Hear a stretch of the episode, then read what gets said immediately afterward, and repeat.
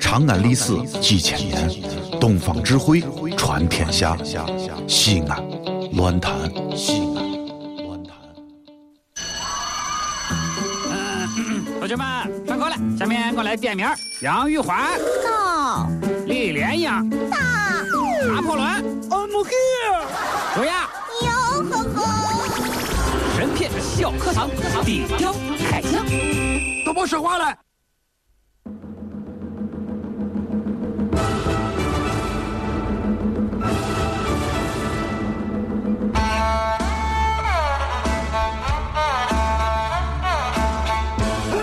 欢迎来到神片小课堂，今天我们来说说《水浒传》第九回。从潜规则看看林冲买宝刀啊！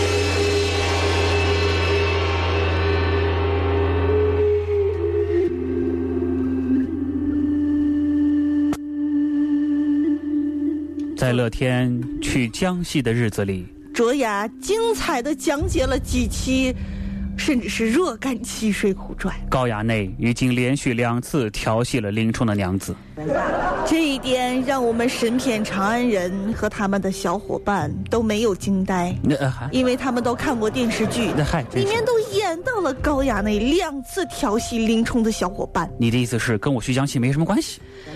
但是有关系。说一说。在这里，我们的神片长安人们又发问了：那嗯试问，林冲为何如此的懦弱？哦为什么连自己的亲亲的亲生媳妇儿都不管？嗯，这个问题啊，我这几天也是想的睡不着觉，在江西都没有发好。别再装了，哎，我跟你说啊，林冲啊，你不要看是一个武将啊，但是人家啊能忍呀啊，为啥呢？因为忍字头上一把刀啊，因为他也怕呀。那是他领导的干儿子啊，那开玩笑的事那情、啊，就相当于他干儿子领导啊。对不对？你打狗要看主人，更不要说打儿子了。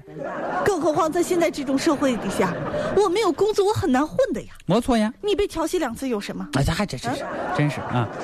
按说啊，林冲该警觉了，也该防备了，但是好像是无动于衷，依然在是啊外头喝酒啊，也不看着自己老婆。紧接着呢，咱知道看过《水浒传》的朋友都知道，林冲中了圈套，买下一口宝刀。又接着林冲再次中圈套，误入白虎堂被捕了。那说你不不得带着刀进入公堂，你这是不是要行刺谁啊？就是呀，那有人就说了，林冲你脑子有问题啊，你是弱智还是白痴啊？一点信仰也不长你，是反应慢呐、啊不怪你一次又一次上人家的当啊，是不是？活该呀、你啊！大伙误会林冲了。是啊，林冲深谙火气啊，不是，这个林冲这个火气我比较熟悉，绝对我是一个啊有心眼、有心气的人。不说别的啊，至少人家林冲比我个鲁智深考虑问题全面一些你。看看人家这工作，对不对混的混的也挺好吧？就是呀，林冲不傻，哎，不傻，这又上人家当，这怎么回事呢？那肯定是这还得从埋下那口宝刀说起。是的，刚才我们说到，刀在古人心目当中有着很崇高的地位。因为他们怕自己打架的时候没有武器而显得过分的尴尬。这还真是。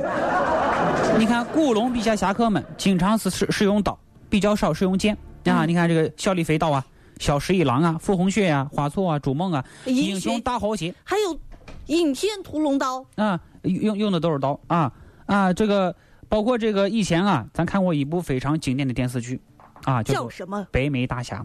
哎哦啊，小麦爱玉米跟咱说的，北美大侠的金丝大环刀啊，啊，刀和剑的名字都非常扎实，是不不是啊？嗯不知道是不是虚构的呢？是不是啊？这这说明啊，刀跟古人啊是有着紧密的联系，更不要说你是个武将了。那么林冲当时咋回事呢？说那天，林冲和鲁智深两个吃酒回来，走到巷口，见一条大汉，手里拿着一口宝刀，插着个草标，立在街上。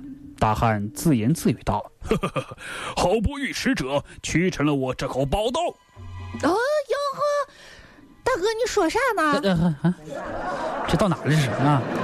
这句话大有深意啊！这有一个卖刀的呀，因为前几天呢，林冲的伙计陆谦请他喝酒的时候呢，林冲呢当时就跟这位好朋友啊吐露过自己的心思，人家说了，男子汉空有一身本事，不遇明主，屈身在小人之下。感冒了林冲，你看看，林冲虽然感冒了，但是林冲心里有怨恨，抒发不出来，这比感冒更难受。所以林冲他决定买下这把刀。对，为啥这个大汉意识到“捕鱼”和“取成”两个词，林冲意识到“捕鱼”和“取成”两个词，就是因为这个大汉想用这句话勾动林冲的共鸣。可是林冲没有理会，顾着和鲁智深使着话往前走。大汉呢着急呀、在后面又说了：“ 好口宝刀，可是不遇使者呀！”啊啊啊！哎，林冲还是没听见，林冲继续和鲁智深谝着寒 川。对了，他还跟他的小伙伴往前走。 大汉也着急了，偌大一个东京，没一个吃的军器的呀！哦啊啊啊啊啊！林冲在这个时候心有点心烦了。哎，有点心烦了。你弄林啥冲，你？我跟我伙计说句话，你在后边叨叨叨叨叨叨叨叨叨叨叨哎哎叨，哎你弄啥你？这个大汉一看啊，林冲难道是个不识货的人吗？不可你能卖啊。个刀吗？你胡卖啥你你你？你哎，林冲虽然烦，但听他这样说啊，回过头来了。嗯这个时候呢，鱼儿开始咬钩了。只见你这个音乐配的过于欢乐，啊，过于欢乐哈。只见那把刀明晃晃，夺人眼球，冷飕飕，寒气逼人。鬼神心惊，奸党胆裂啊！林冲大吃一惊，哈利波特伏地魔出现了吗？伙计，你这个刀卖多少钱？哎兄弟，啊支持不支持支付宝？兄弟，啊说吧。 你这话问到哥的心窝子里了。兄弟，我跟你说，啊，我这把刀仅此一剑。买一送一不？我刚才都告诉你，啊，世间难寻此样的宝 刀。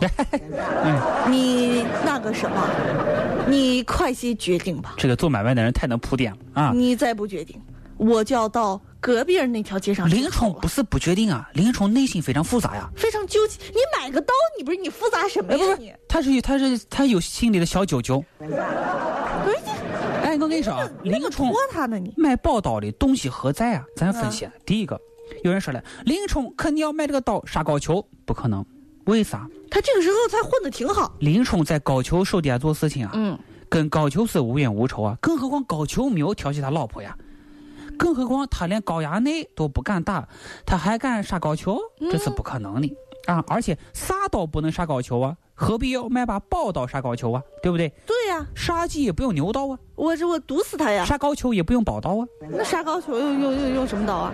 是不是？这是一个。第二个呢，有人说哦，我知道了，林冲要和高俅比刀，也不可能。嗯，高俅有一把宝刀，从不敢轻易示人。林冲买这把宝刀，就是跟他比试嘛，这个也说不通啊。林冲见到领导的干儿子手都软了，都不敢打，还敢跟领领导比刀，这是不可能。万一你把领导宝刀比下去，这不是领导很没有面子嘛？嗯所以真相只有一种：林冲买宝刀就是要送礼，要行贿，要潜规则，哦，大家没有想到吧？就是要拍高太尉的马屁。博取高太尉的欢心。有人说了，老天那胡扯你啊！林冲会干这样的事情吗？你这样说就是裁衣服不用剪子胡扯你。这乐天儿，你是哪来找这么多歇后语？我跟你说啊，这个报道首先咱们来看价格，价值三千贯呐，三千贯大概是多少人民币呢？但是因为急着用钱，只卖两千贯。后来林冲跟他砍价，又砍到一千贯，最后成交了。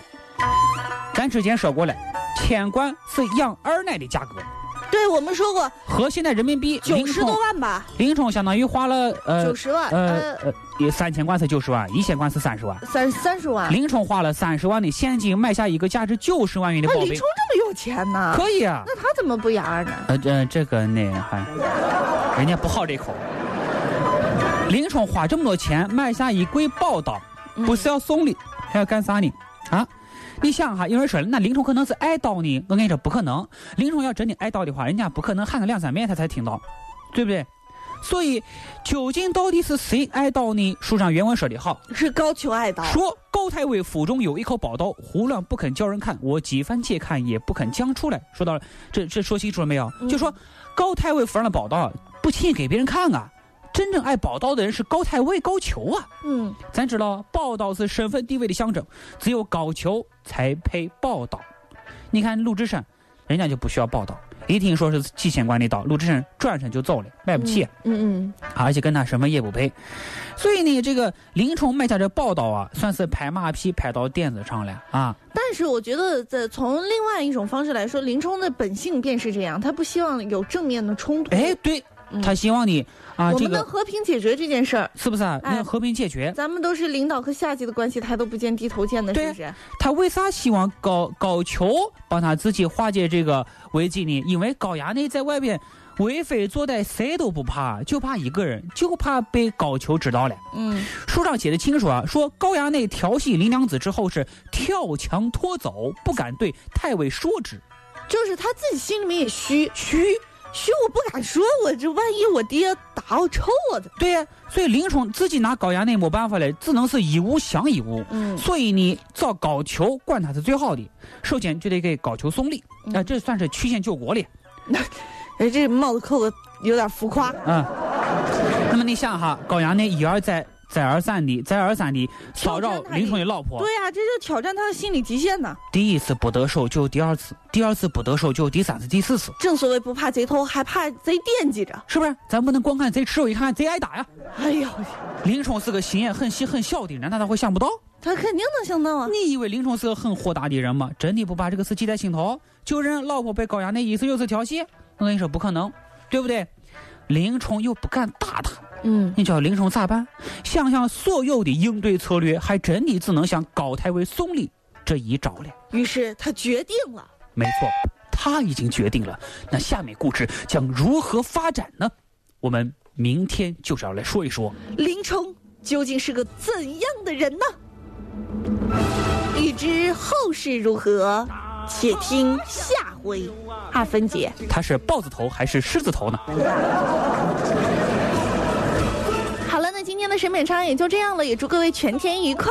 在节目的最后呢，来关注一下最新的路况信息。吉祥村十字柳连大，嗯，汉城路到枣园路柳连大你，看看，斜环到土门盘到柳连大，嗯真的。幸福路到长乐路柳连大。好了，明天见吧。再见。出手时就出手啊，风风火火闯九州啊！出手时就出手啊，风风火火闯九州啊！嗨呀，一儿呀，嘿嘿一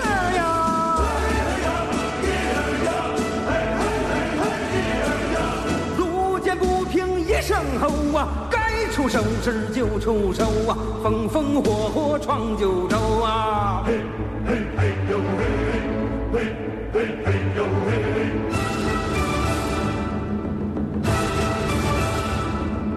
大河向东流啊，天上的星星参北斗啊。说走咱就走啊，你有我有全都有啊。全世界只有一个说陕西话的电台，就是西安乱坛。